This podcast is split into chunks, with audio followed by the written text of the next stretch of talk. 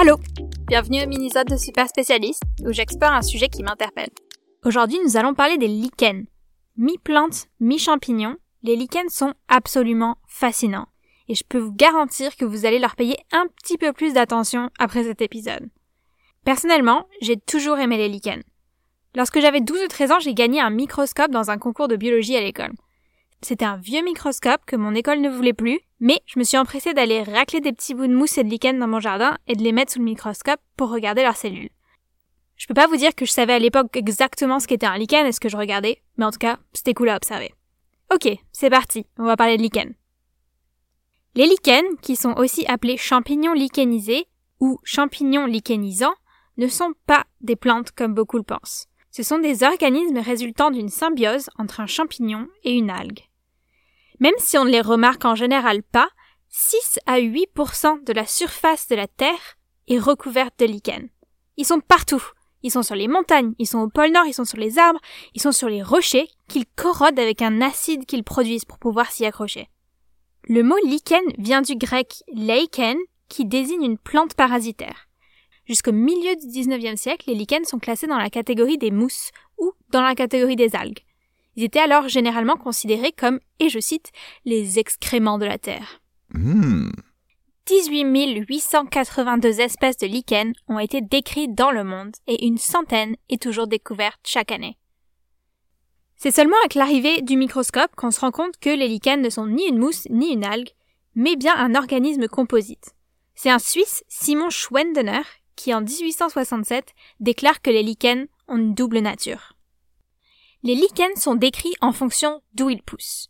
Les épiphytes poussent sur les arbres, les saxicoles sur les rochers, les murs et parfois même le plastique ou le métal. Les terricoles et humicoles poussent sur la pelouse mais aussi dans des clairières dans les bois.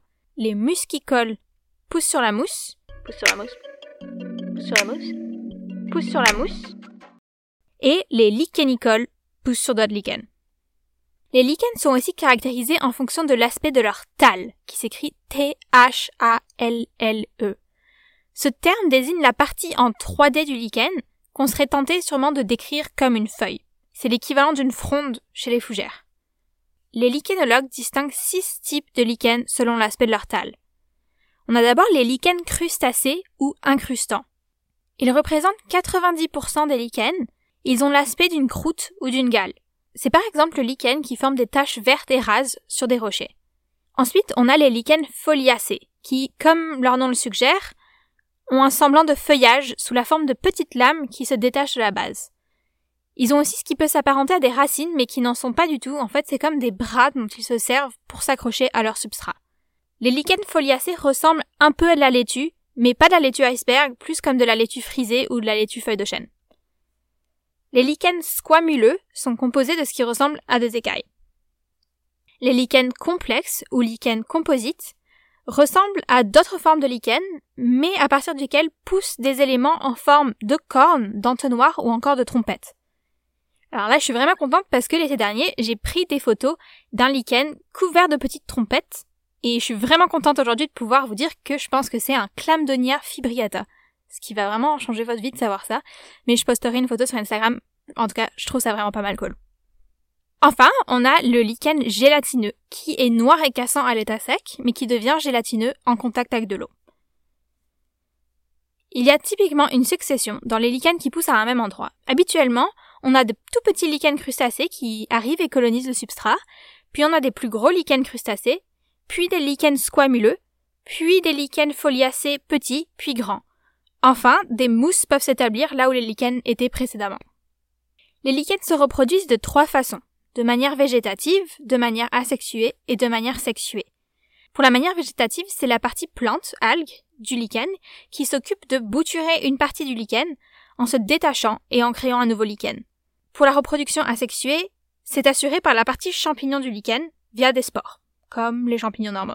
Ou en langage de lichenologie, je cite, la reproduction asexuée est assurée par le mycobionte qui seul produit les conidés à l'extrémité des ifs toujours enfoncés dans le tal. Ouais, c'est, c'est assez compliqué. Enfin, la reproduction sexuée est elle aussi assurée par la partie champignon du lichen qui crée des organes reproducteurs. Comme la mousse, ils se nourrissent à partir de l'atmosphère, en absorbant les minéraux dans les eaux de pluie. Les lichens peuvent aussi dissoudre des éléments minéraux qui sont présents dans le sol, en sécrétant le même acide qui sécrète pour pouvoir s'accrocher au rocher. Les lichens ont une croissance très lente. En moyenne, leur croissance annuelle est de 0,5 à 2 mm pour les lichens crustacés, de 0,5 à 4 mm pour les lichens foliacés et de 1,5 à 5 mm pour les lichens fruticuleux. Il est estimé que certains lichens qui vivent dans les montagnes peuvent vivre jusqu'à 1000 ans, alors qu'une espèce originaire des zones froides et arides peut vivre jusqu'à 4500 ans.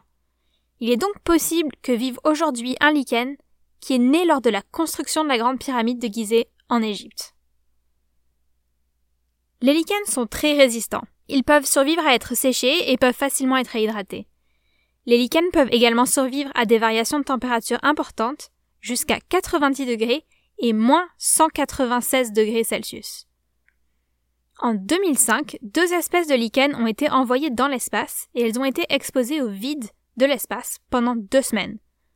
Non seulement ces deux spécimens de lichens ont survécu, mais ils avaient pratiquement pas été altérés alors qu'ils avaient été exposés à de très basses températures au vide de l'espace et aux radiations solaires.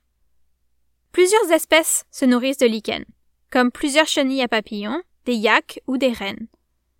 Le lichen est aussi consommé dans certaines cultures humaines, de l'Islande au Japon en passant par l'Iran. En fait, la très grande majorité des lichens sont comestibles s'ils ont été bouillis. Ce que je tâcherai de me rappeler si je me retrouve perdu dans la forêt un jour. Les lichens nourrissent également leurs écosystèmes. Leur présence sur des rochers ouvre la porte aux mousses en créant un environnement propice à leur développement par leur décomposition. Enfin, les lichens ont été utilisés dans la parfumerie et pour faire des teintures. Une espèce de lichen, lorsque mélangée avec de l'urine, servait même à teindre la laine rose des kilts écossais. Ça fait des années que je m'arrête tout le temps en pointant une mousse ou un lichen curieux, que ça soit en ville ou en forêt, et jusqu'à présent, tout le monde s'en fout royalement. Personne ne partage mon enthousiasme. Peut-être qu'après cet épisode, j'aurai enfin des interlocuteurs qui seront aussi excités que moi, parce que les lichens, c'est vraiment, vraiment, vraiment cool. Si vous avez aimé cet épisode, vous pouvez vous abonner, le partager, laisser un commentaire et une note sur Apple Podcast qui aide vraiment avec la visibilité du podcast. Vous pouvez aussi nous suivre sur les réseaux sociaux, sur Instagram et Facebook à Super Spécialiste et Twitter à Super Spec Pod 1. Bye!